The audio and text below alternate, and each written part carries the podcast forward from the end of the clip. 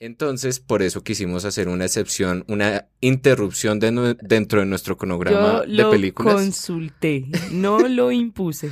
No, tu consultada, es que les voy a explicar, tu consultada es como igual que las consultadas de Nicolás, como cuando me dice, oiga, tengo una idea para cuando empecemos a hacer el capítulo que es en vez de decir a Star is Born, va a decir a Star is Porn. Y lo que pasa es que las consultas de ustedes dos, lo, lo tierno es que me lo preguntan como si yo tuviera poder de decir que no. Es que Julie, no, Julie sí lo hace, o sea, es un voluntariado a la fuerza, ¿sí me entiende? Que es distinto.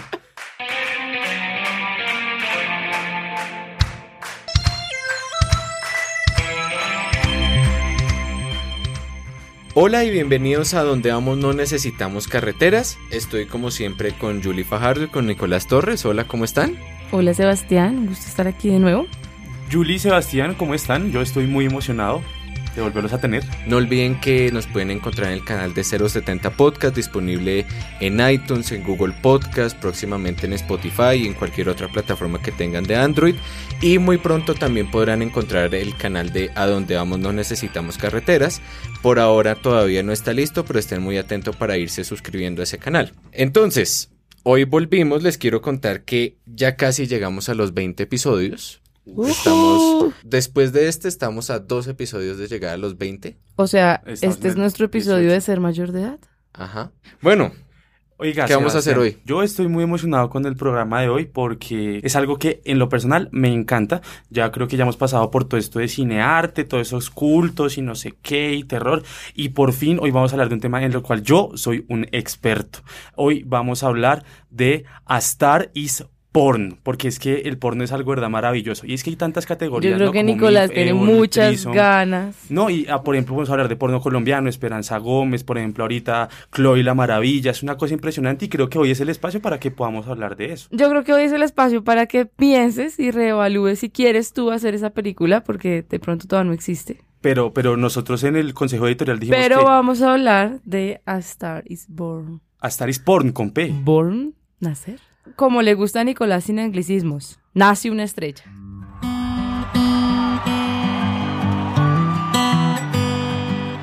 Maybe it's time to let the old ways die. Maybe it's time to let the old ways die.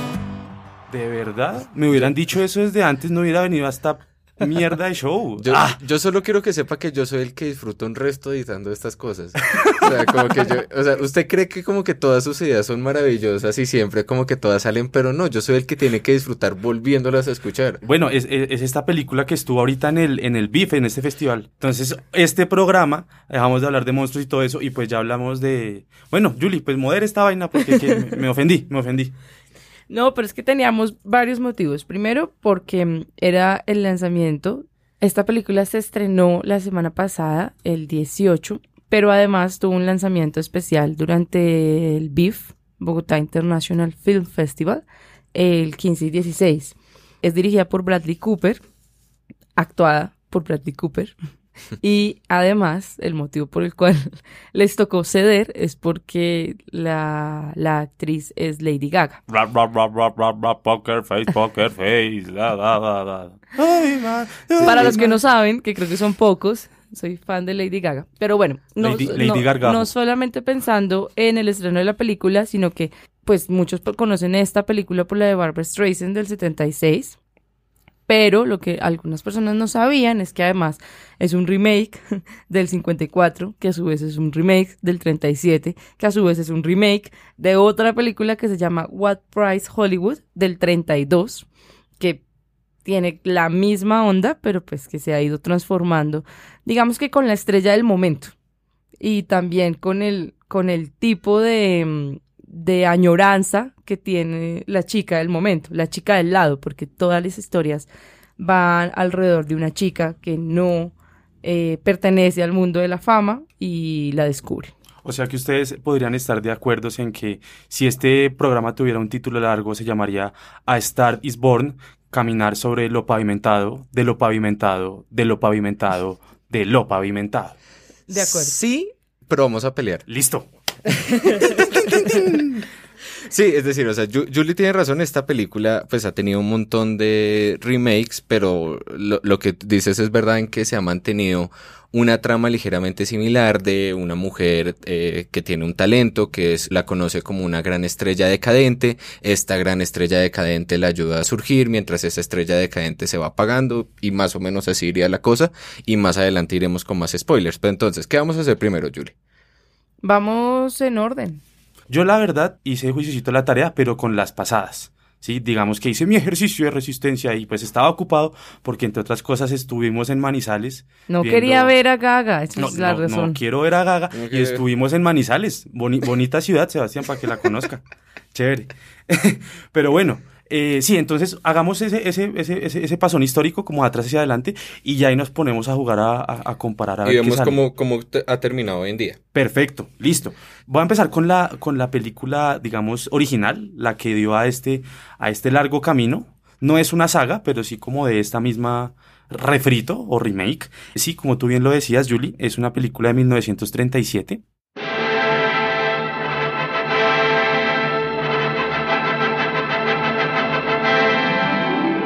Lies the most glamorous city on earth, Hollywood, California. A city where men and women skyrocket to fame or plunge to oblivion. En la que actúa una de las grandes actrices de, del ese Hollywood clásico, eh, que es Janet Gaynor. Esta película fue dirigida por eh, William Wellman. Digamos que él, él- él- fue conocido por esta película porque tuvo muchísimo renombre y fue muy crispetera, como mucha acogida de audiencia, pero este director también es muy conocido porque ha hecho unos westerns una belleza. Entonces eh, yo creo que este, esto puede ser un pretexto para no solamente ver esta, sino ver las otras, las otras eh, películas que ha hecho él. Entre otras, de pronto que puedan ser conocidas dentro de la gente que le gusta los westerns, está Buffalo Bill y está Public Enemy.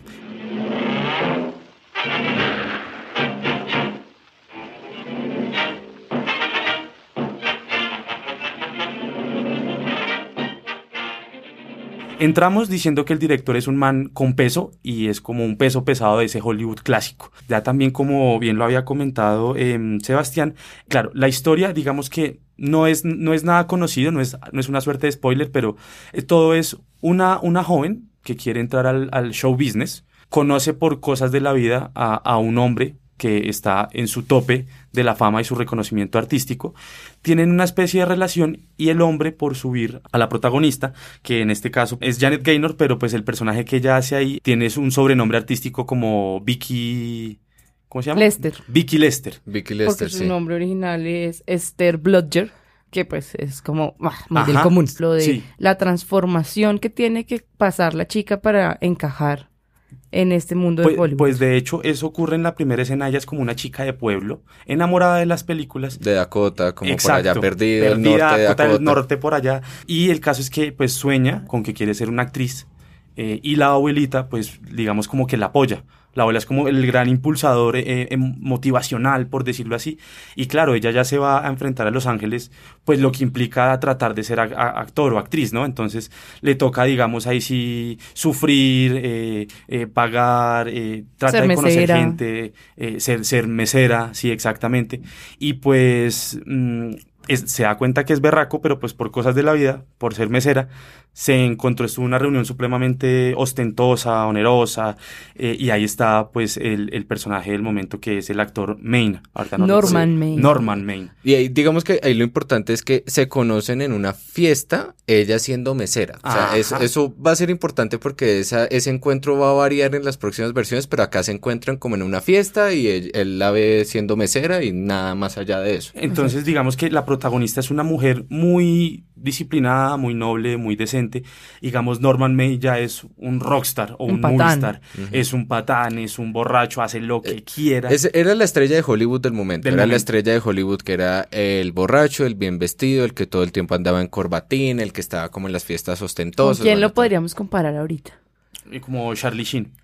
Sí, pero es que Charlie Sheen no es tan, El- el- tan elegante, guapo tan de... galán, tan, tan galán. galán. exacto. siempre como que tratan de poner como un mensaje de la fama y el mensaje de la fama con ella es como, esta mujer podría ser usted. esta mujer de un pueblo X que a punta de estar en mesera y que por casualidades del destino le hicieron una audición y gracias a esa audición, etcétera, etcétera. Pero es como... Incluso hay un diálogo, ella va como a una agencia de casting Exacto. y le dicen, olvídese, cada vez que el teléfono timbra es un sueño roto. Cualquier persona que esté mirando esto ve la película, es como, ay, sí, sueño de Hollywood y toda la cosa. y Por además estas porque... películas era que yo quería hacer lo mismo, pero yo no fui el uno en un millón. Y además porque hay una- otra cosa importante y es que ella en esta película quiere ser una estrella, ella desea la fama, Sí. ella es como me encantaría ser una estrella, me parecería una chimba ser una estrella y eso también va a tener unos cambios. All right, Freddie, you know you've been after the girl uh, unsuccessfully.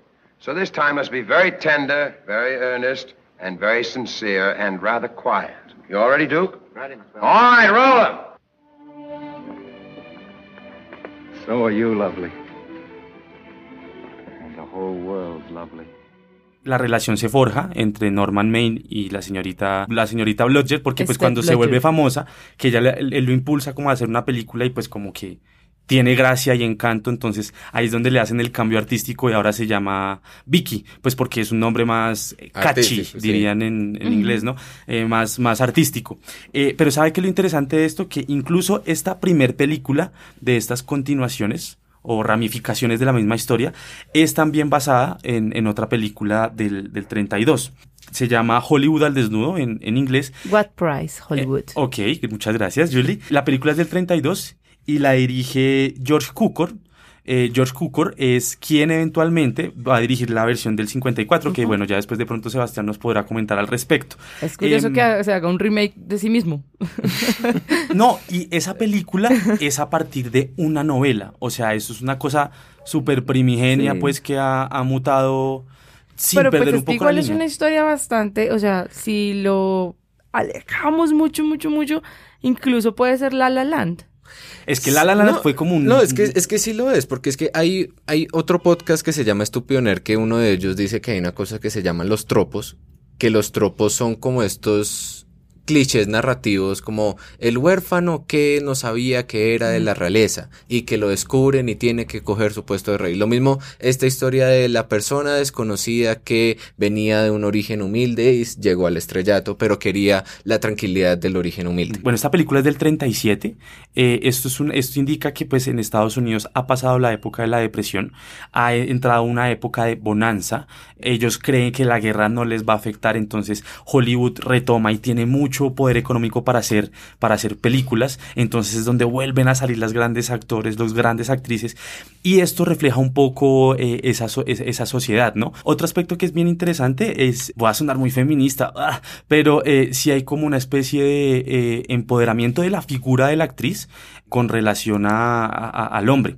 Hay una pequeña escena cuando ya eh, Vicky ya es más famosa que su propio acto, eh, que su propio esposo, pues porque Norman siempre cae, eh, el patrón es Vicky o la protagonista sube y el actor siempre baja por sus problemas de alcohol y tendencias suicidas.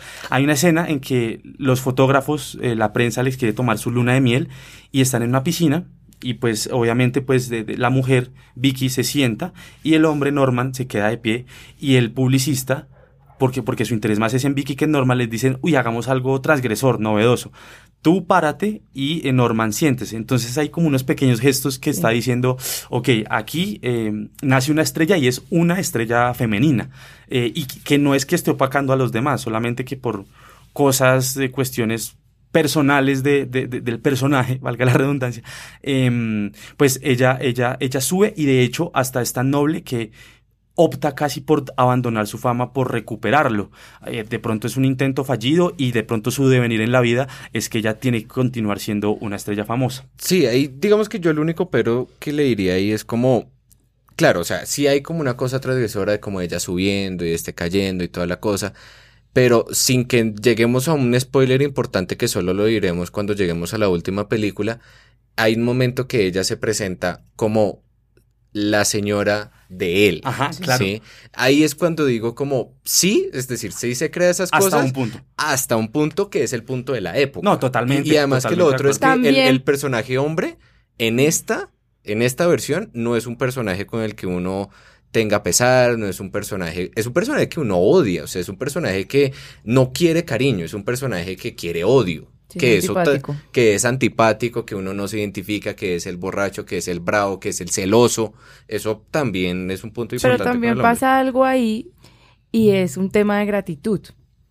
Porque a pesar de que toda la fama de él se le va a ella, fue gracias a él que ella está ahí. Entonces, esos pequeños gestos de seguir siendo, sí, Vicky de Maine, yo creo que ponen como también a la mujer en modo, estoy agradecida contigo por todo lo que me diste. No, Sí, claro, eh, que o sea, yo, sí. yo- yo sí creo que estoy de acuerdo con Sebastián en que es un empoderamiento hasta ciertas proporciones, que lo determina la época, que pues obviamente eh, siente ese agradecimiento. Pero es curioso cómo la época la empodera y ella se baja.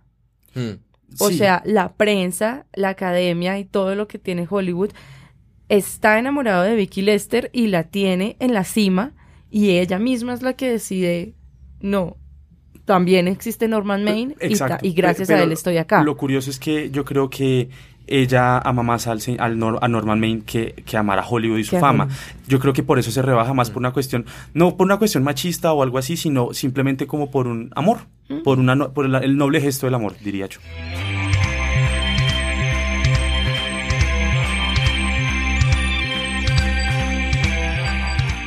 ¿Qué, ¿Nos vamos para la siguiente? Hacer- una, Pues sí, sí. ya que estabas haciendo el salto del mismo director, Sa- la de Judy. Garland, entonces Nos vamos para la siguiente, que es en 1954. Esta tuvo varios cambios, pero el, prim- el gran cambio más importante de todos es que ahora era un musical.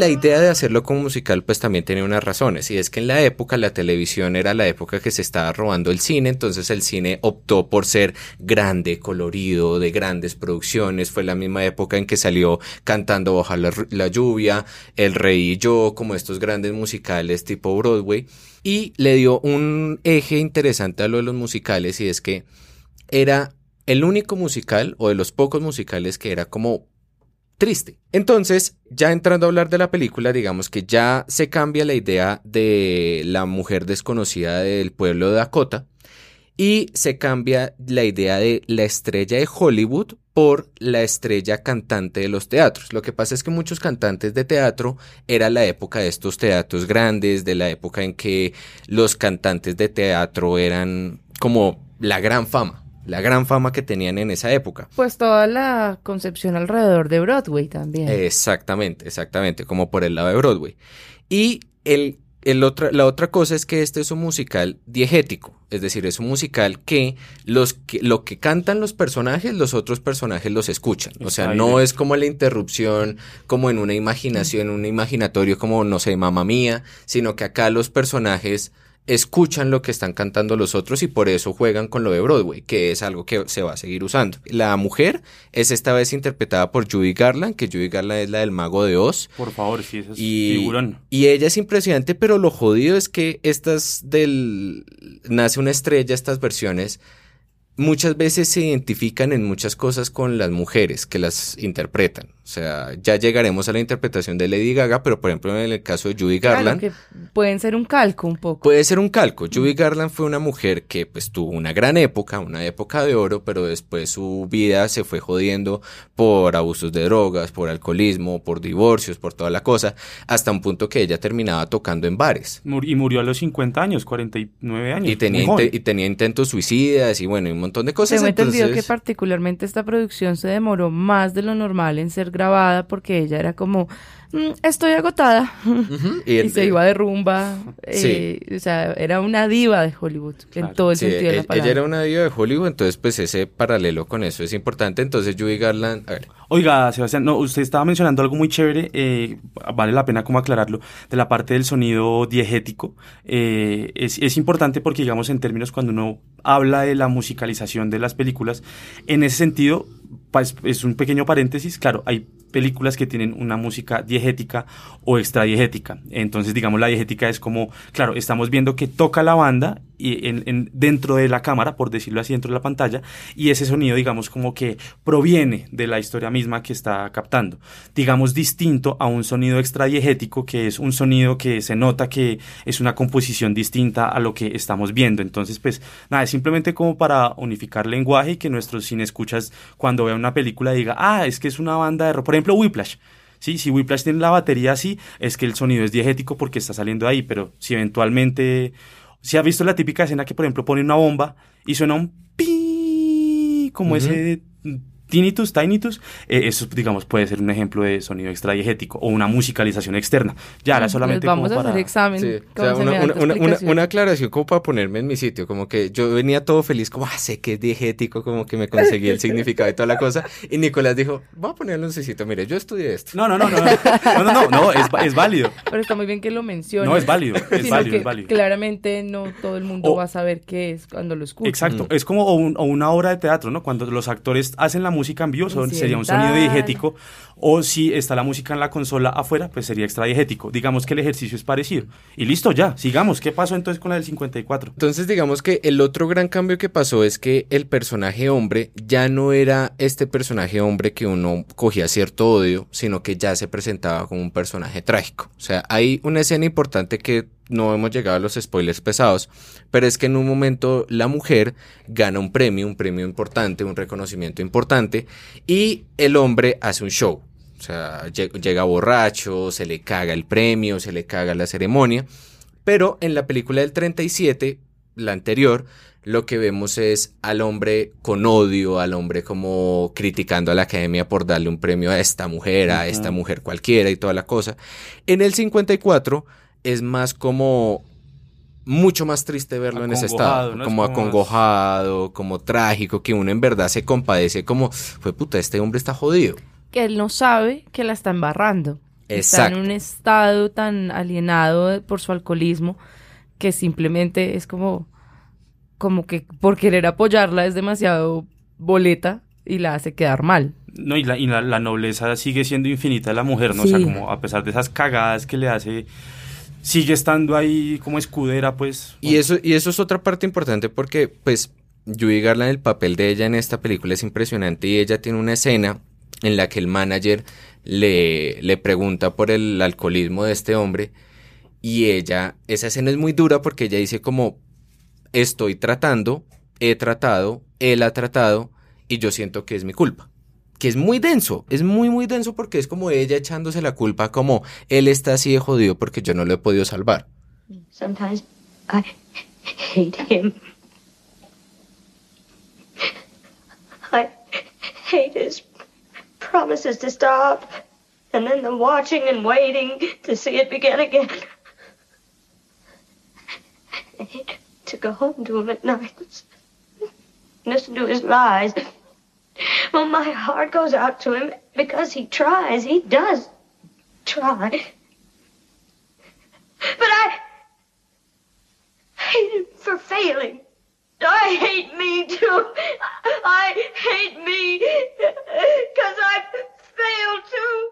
El gran cambio que le aportó esta del 54 y algo que se va a mantener es el tema musical, el tema de alejarse del sueño de Hollywood, porque es que ya el sueño de Hollywood no vendía, porque es que estamos en una época posguerra, entonces ahí ya no es la idea de la estrella de Hollywood y esa idea como que se había como agotado un poco desde el 37, entonces tenían que vender otra idea, entonces digamos que Ahí después vamos a seguir hablando de esto, pero yo quería terminar como retomando lo que usted decía al principio, que estas películas sí tienen unos cambios en cuanto a que son una radiografía de la fama del momento, o sea, es una radiografía del sueño de fama del momento, o sea, en el principio era el sueño de Hollywood, de Hollywood ahora es el sueño de la cantante, el, el sueño de Broadway, y pues ahí ahorita en la del 76 veremos cuál es ese sueño. Sí, ¿no? Y bueno, y pues finalizando que esa película tiene un full Technicolor, o sea, si uno pueden ver las cuatro películas, o al menos esta, se dan cuenta que tiene un color Mm. Súper vivo y los rojos son rojísimos y todo, digamos que... Parece eh, coloreada. Sí, Sí. claro, pero es una cosa supremamente saturada precisamente por eso, pues porque responde a ya llegó la televisión y es a color, ya hay que dar a otras cosas. Piensen en Vértigo, por ejemplo, ese tipo Y yo- de y- y- películas y, así. eso que Vértigo, muy- Vértigo tiene una paleta de colores como más, más, más tenue, más tétrica. Pues que esto en verdad no es como... No, son como estos musicales de la época. Esos Sí, o musicales sea- era, tenemos que poner algo amarillo. El amarillo más amarillo que nos encontremos, más patito, Claro. ese es el que vamos a usar. También pasa algo como con este cambio de época con respecto a que antes nacía una estrella.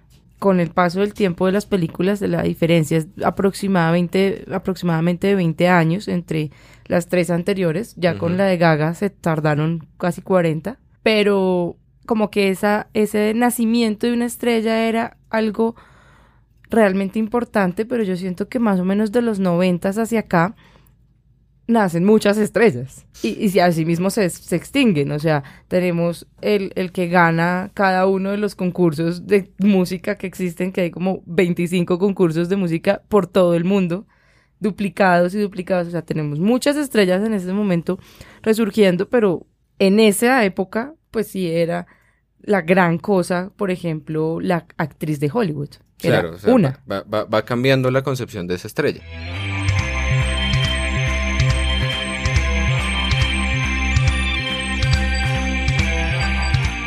Oiga, y, y entonces, bueno, hagamos, hagamos un saltico adelante y entonces hablemos de la del 76. Se cumple, digamos, un poco el patrón que la del 54, con la gran excepción que esto no es un musical. O sea, aunque sigue siendo la historia de que quiere ser cantante y todo esto, no es un musical. Yo creo que eso hace una ruptura incluso también generacional. John Norman Howard was once the best, but he was burning out.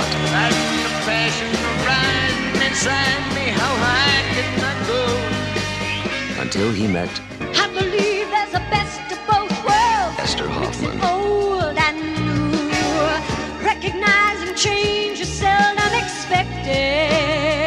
Antes de seguir con eso, vamos a hacer como las cosas básicas. Bueno, eh, los protagonistas son Chris Christopherson eh, y pues eh, Barbara Streisand. Eso, eh, entonces para los millennials la conocemos como por esa cancioncita, pero pues es una señora, Una señora actriz. Una señora actriz. O sea, señora solo quiero que sepa que en los créditos de la película aparece que la ropa de ella fue Ajá. de su closet. Ajá, o sea, sí. hasta ahí llega Barbara Streisand, hasta, hasta ahí va el ego de ella. Pero bueno, Eh, sigamos. entonces, bueno, la cosa es que sí. Lo primero es que eh, ya no quiere ser actriz de, de- de- Hollywood, tampoco le interesan los musicales. Ella quiere ser, digamos, cantante. Y además Chris- quiere ser rockstar. Sí, Exacto. sí, es un rockstar y eso responde, eso cambia muchísimas cosas. Antes de empezar con eso, Chris Christopherson, este, este es un personaje mm, dentro de la música folk y country norteamericana, es bien, es bien importante, entre otras cosas porque él tiene una canción súper linda, eh, que gracias a este programa descubrí que era de él, se llama Me and Bobby McGee.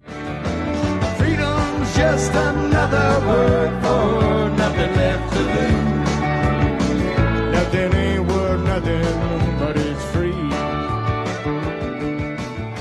Que es una versión que de hecho la conocí pues más por Janis Joplin, pero pues él, él fue el compositor. Entonces, partamos del hecho que los actores aquí ambos son músicos. Mm. Y está, está pues ya en una época de los 70 donde claro, ya la finalidad es querer ser rockstar eh, dentro del género que puedan cantar porque yo soy como más country, country rock, lo que sea. Y O sea, claro, ese es rockstar, ese es rockstar y digamos que un tipo de rockstar porque lo que pasa es que la, los hombres estrellas que hemos visto hasta ahora eran los del corbatín, los de que si algo tenían como las tirantas, que si algo se despelucaban un poquito, pero como que siempre era como muy bien armado. Este es más similar a Jim Morrison, a Hendrix, como el a cantante. toda la era de Woodstock, A ¿no? toda la era de Woodstock. De hecho, esa- hay una escena en que muestran un concierto en el que están, fue madre, como si fuera un rock al parque, un Woodstock es enorme. exacto, Sí, claro. entonces como que va por ese estilo, entonces es el que es peludo, el que tiene el pelo vuelto mierda, más como el hippie, pero como que es la fama de esa época, es la fama de Jim No, Morrison. y aquí, por ejemplo, aquí también ya empieza el periquito a, a funcionar, ¿no? Porque en las otras, digamos, se queda en, el, en lo normal que es el, el El alcohol. alcohol. El alcohol, pero aquí, eh, además de que ya se meten otras drogas, también hay algo bien interesante y es como la figura del productor, ¿no? Sí. Eh, porque... Del manager. sí, Sí, exacto, creo que también esa figura del productor muta bastante en cada película y particularmente en esta del 76. Claro, es el productor de un rockstar, entonces ese es el man que le pasa la línea de perico y un chorro de whisky antes de, de, Claro. de, de- de- de su presentación, que es muy distinto al productor, por ejemplo, el 37, que era un productor supremamente recatado, preocupado por sus eh, artistas. Que y no se vaya, además que fue, no tomen fue alcohol. manager de los dos. Exacto. Y aquí se- de pronto me parece que ya de pronto aquí también la figura del hombre empieza a ganar un poquito más de, de relevancia. Porque en las primeras dos versiones creo que fue muy em, centrado en el personaje femenino. Y aquí también como que compensan la balanza como, oiga, la depresión, la tristeza, la fama y decaimiento de este hombre también es interesante. Ahora, eh, quisiera hablar un momentico de la figura de Barbara Streisand, porque, pues, a ver, eh, ella, es, ella es cantante, ha estado en musicales, es una señora actriz, o sea, pero eh, yo no sé, a mí me dio un aire que su interpretación en esta película fue un poco plana, pese a que ella hizo las, la composición de las canciones de esa película y que ganó un Oscar por eso, pero pues yo la estoy juzgando más por su actuación que por su composición, porque no sé, era, no, no, digamos que no tenía ese carisma que de pronto yo me quedé con las primeras películas, eh, pero era, digamos, un poco más anodina para mí, en términos interpretativos, o sea, solamente de actuación. No Porque pues viene de la música. En cambio, estas actrices que interpretaron las primeras películas, pues son actrices también en la vida real, que debo Eh, aceptar que era el miedo que yo tenía con, con que Gaga. fuera Gaga. Claro. Exacto, o sea, Gaga no es actriz. Exacto, y acá eh, se cambia que pues ambos son músicos y de pronto esa fórmula puede salir bien, como de pronto esa fórmula no puede salir bien, pero me gustó fue el cambio con el personaje. Ella de pronto como actriz no me gustó, pero porque a mí Barbara Streisand como actriz no necesariamente me gusta porque siento que su ego es demasiado grande para un solo papel. Como actriz es una gran cantante. Exacto, o sea, es Sí. una gran cantante y ella Como canta. Sí, exacto. O sea, Exacto. ella cantando en las canciones de, de esta película es increíble y la voz de ella siempre va a ser increíble, pero como que su ego es demasiado para un solo papel. Pero digamos que me gustaba como que entonces era esta mujer que ya no solo era la que dependía de este hombre, sino por ejemplo la que le decía que no al productor, la que decidía qué iba a pasar con esa imagen, la que decía como yo no quiero hacer esto, quiero hacer esto otro, o sea, sí cada vez se le estaba dando Sí. un cambio y también tenía que ver con la época. Claro, no, no. O sea, pues claro, en esta película gana un poquito más de relevancia el personaje masculino, pero el personaje femenino no es que se desvanezca. De hecho, como que lo igualan porque, claro, es una mujer que ya puede tener y, y tener criterio. Y de hecho, está en una época, pues, de los setentas en que, pues, ya hay como una revolución sexual y un ideario así. Entonces, que ella, pues, lo refleja muy bien. Eh, Es coherente con la época, pues, y Exacto. con lo que el feminismo o la figura de mujer se estaba desarrollando. Sí, es que por eso es que yo valoro mucho como la radiografía que hacen en estas películas. O sea, en verdad sí hace una radiografía muy clara. ¿Qué está pasando? ¿Cómo está la fama? ¿Qué quieren las mujeres? ¿Qué quieren los hombres? ¿Qué quieren los fanáticos? Y a partir de eso hacen la versión. Y sobre todo, ¿qué quiere la industria? Claro. Exacto. Look at you. Are you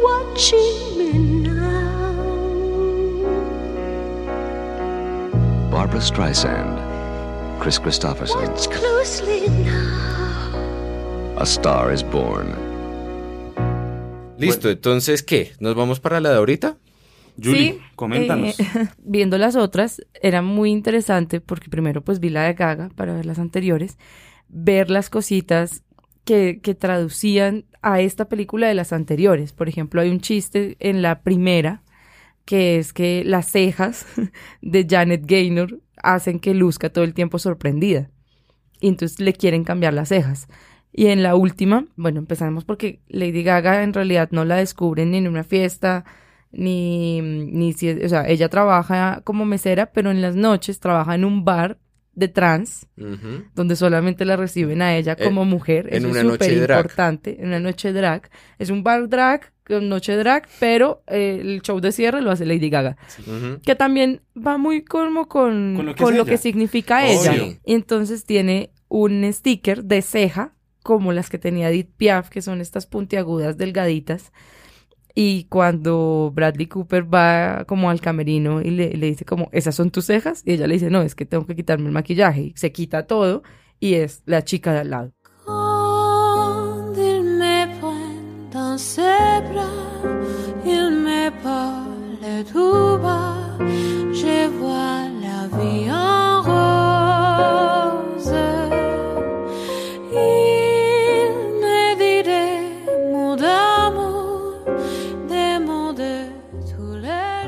En esta del 2018 hay un híbrido entre la Todo. entre todos, o sea, está la parte musical rockstar del 76, o sea, sigue siendo country. Pero me sigue- voy a atrever a decir que es una parte musical popstar.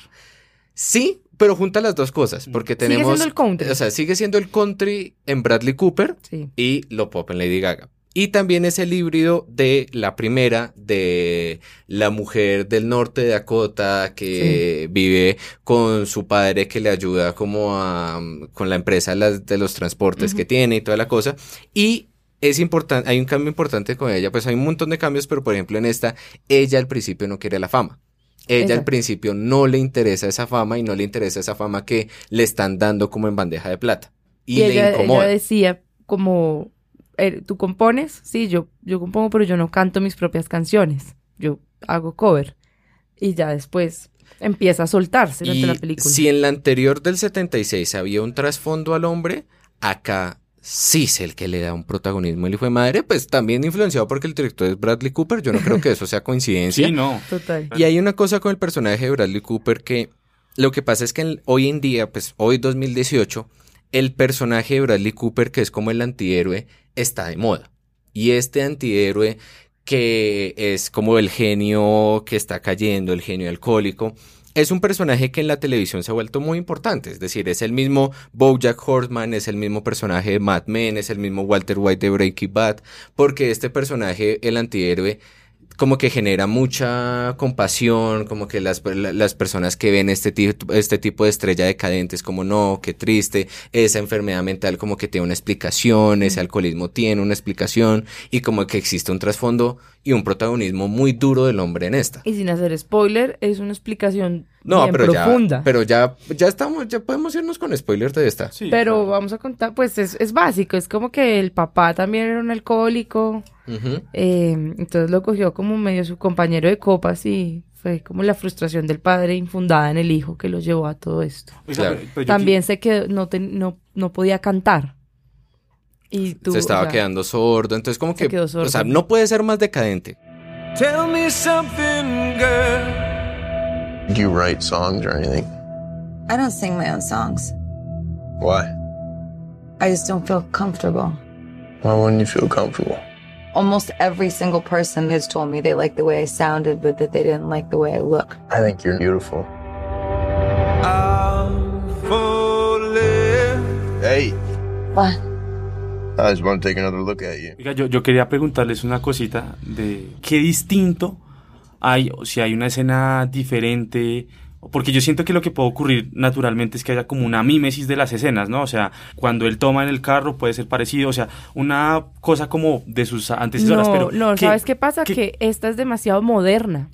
Entonces te muestra. Todo de las anteriores se insinúa. Tú ves a Bradley Cooper metiendo coca.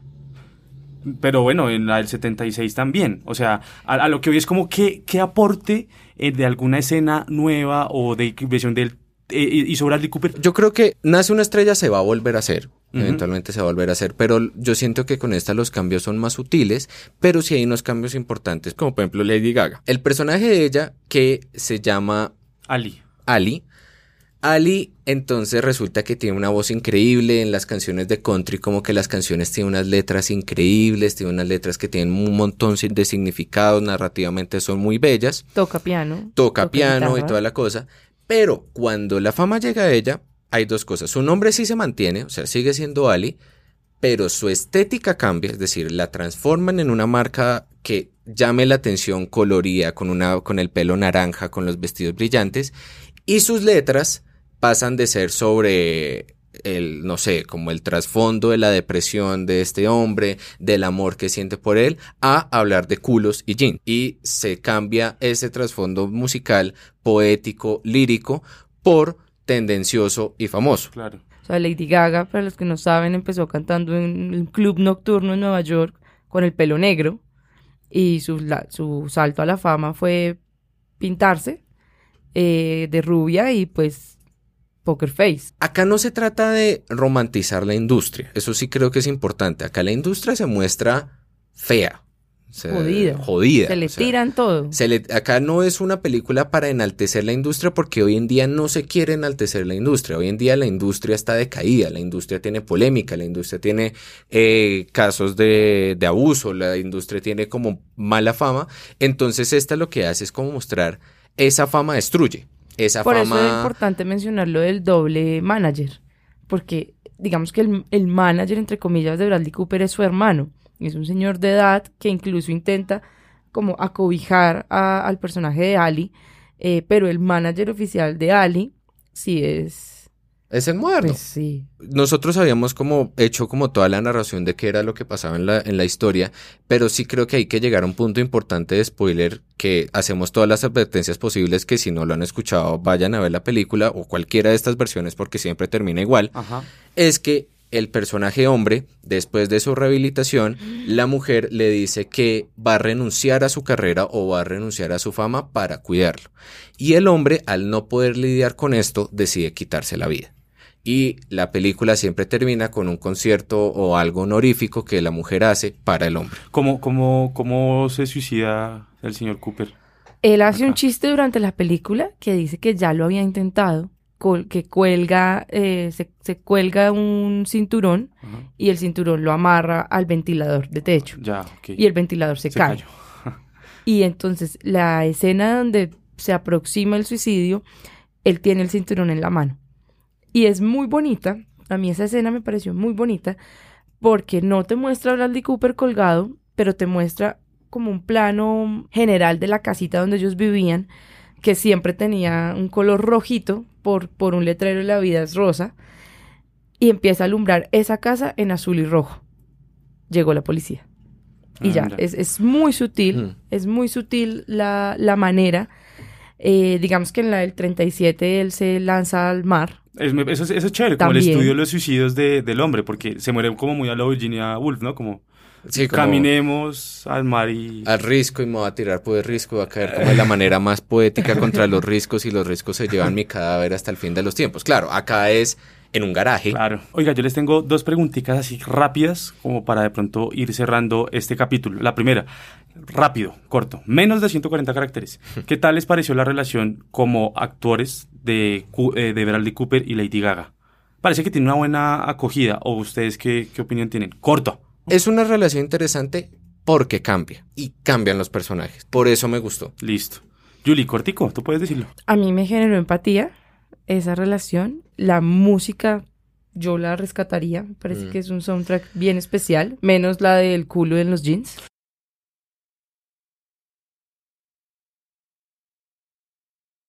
Pero esta vez los, los protagonistas, pues claro, Lady Gaga, que es una diosa en lo que hace, y pues Bradley Cooper, que actúa y dirige. Entonces también como que cambia mucho como las, las relaciones de poder Sí. ya como en la producción de, de la película. No, y porque ahí digamos que tampoco es una coincidencia que Lady Gaga sea buena actriz porque la industria musical también ha cambiado. Claro. Es decir, o sea, la industria musical también se ha vuelto mucho más visual, la industria musical se ha vuelto transmedia, entonces Sobre ya... todo ella. Sobre todo, eh, no, pero en general la industria musical, en general la industria musical ya no es solo el estudio, ya no es solo el disco, ya no es solo la privacidad de los conciertos. Ya la canción no dura tres minutos, Ya la sino canción, o sea, uno, 13 uno ve a cantantes, intros. uno ve a cantantes apareciendo en Saturday Night Live, uno ve a cantantes apareciendo en talk shows, uno ve a cantantes apareciendo en series, o sea, ah, pues ella va hasta eh, ella va a Saturday Night Live. Ay, y que Gaga es una performance muy bárbara, ¿no? O sea, Mm. yo creo que algo que sí me parece una ganancia, ajeno a que, pues, digamos, a, a título personal, discrepo mucho del gusto de estas películas, pero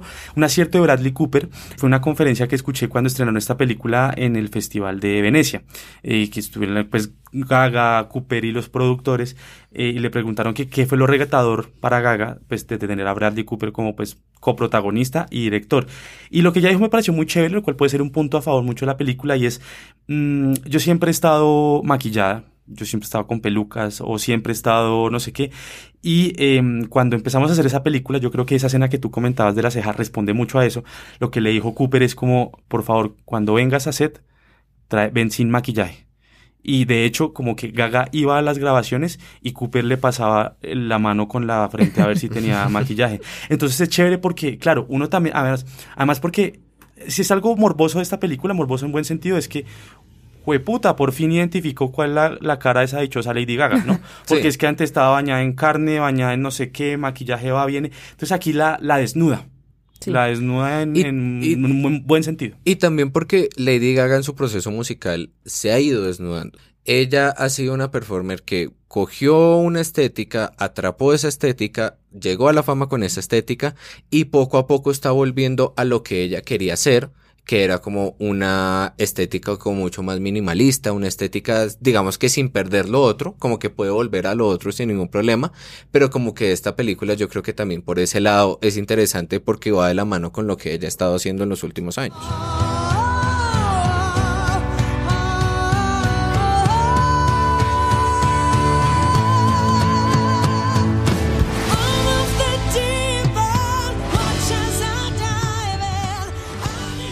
Muchachos, ¿ustedes tienen alguna otra cosita que agregar o algo así? Yo tengo que agregar algo, no me puedo quedar sin decir esto. Y es que para mí la única estrella que nació en este siglo fue ella. En lo Eh, que va ella, del siglo. ella no nació en este siglo, nació en el 85. Pero nació como estrella en este siglo. Ok. ¿De qué estamos hablando? Sebastián, eh, gracias, Julie. Eh, Sebastián, ¿tienes algún último comentario? Sí, creo que ya lo hemos hablado acá y yo soy un gran defensor de los remakes y de las copias porque es que como que la gente se queda demasiado con la idea de que se tiene siempre que crear algo totalmente nuevo.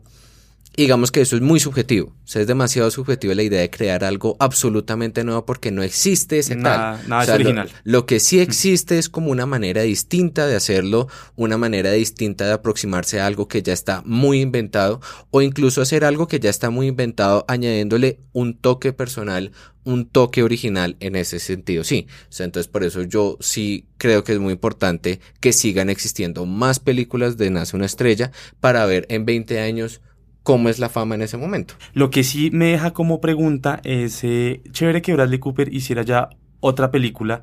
eh, Sin estos límites. sí- sin el camino pavimentado, ¿sí? A ver, a ver el hombre con qué sale. Yo le puedo augurar mal porque el, el- el hombre, pues como actor me parece que me convence, además que el man es como pintosito. Con, como director creo que- ¿Pintosito? Pintosito. Uf. Pintosito. Uf.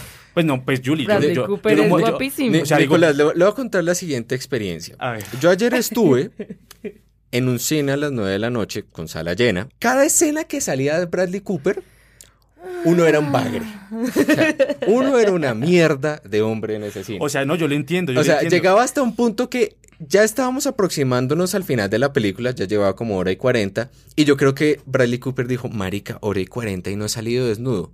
Entonces, porque sí, como en, el minu- en la hora y cuarenta tuvieron que sacar una eh, escena de él saliendo de la ducha, primero en la ducha y luego saliendo de la ducha sin camisa, Era porque necesario. aquí fue putas, entonces sí, Nicolás, creo que no es poco pintoso, creo que nos jodimos, o sea, de esa película sí, yo vi como, yo iba con mi novia, era como, no, no, no, no, no, no, no. Pobres señoras del aseo que les tocó lavar esa silletería del teatro. Eh, pero bueno, eh, Pobres las señoras del aseo que les va a tocar lavar cuando salga Star is no, bueno, no, pues eh, sí, bueno, sí, claro, bueno, el, el hombre es bueno, es un poquito más de pinto, es un poquito, un poquito más lindo que yo, está bien, está bien. Para retomar viejas hábitos, ¿cuáles son los anuncios parroquiales para el día de hoy? Ahorita mm, sí, están los nominados de la Asociación Colombiana de Ciencias Cinematográficas, que hay muchas nominaciones de películas colombianas, eh, Pájaros de Verano, Siete Cabezas, para que vean ahí. Pájaros de verano no es de este, no, entra el otro año. Ah, cierto. No. Ok. Virus tropical, sal, la señorita María, siete cabezas. Eh, bueno, hay una película que sí le tengo muchísimas ganas para ver y es Loki de, de Lynch, pero no de David Lynch, sino como del hijo o el familiar, que se ve muy chévere para que vayan a, Lynch a. Jr. Y yo en anuncios parroquiales traje, eh, salió el, último, el más reciente boletín de Proimágenes Colombia, que es como el- la radiografía del consumo y la producción del cine colombiano. Y solo como para que se vayan con una idea de cosas que ya hemos hablado acá, en el primer semestre de 2018 se estrenaron 140 películas, Dios de las mío. cuales solo 11 fueron colombianas. Eso significa que en el, el año pasado, en la misma cifra, con 138 estrenadas, 17 eran colombianas, entonces vamos un poquito menos. En las distribuidores de películas colombianas tuvimos 8 películas de Cine Colombia, una alternativa, una de Cineplex y una de Royal Film, es decir, todos somos las perras de Cine Colombia. Y en cuanto a cifras y consumos, pues digamos que se ha mantenido desde el 2015 que vamos como más de 30 mil espectadores en estos primeros semestres y eso como que se ha mantenido. Entonces no olviden que pueden encontrar a donde vamos no necesitamos carreteras en Facebook, en Instagram.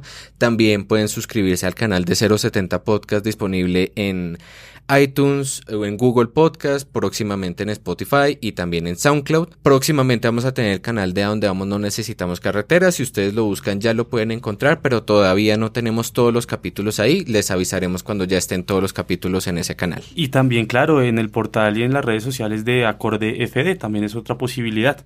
Eh, bueno, eh, pues muchachos, muchísimas gracias y pues no se les olvide que el cine no solo se ve, también se escucha. Chao. Chao.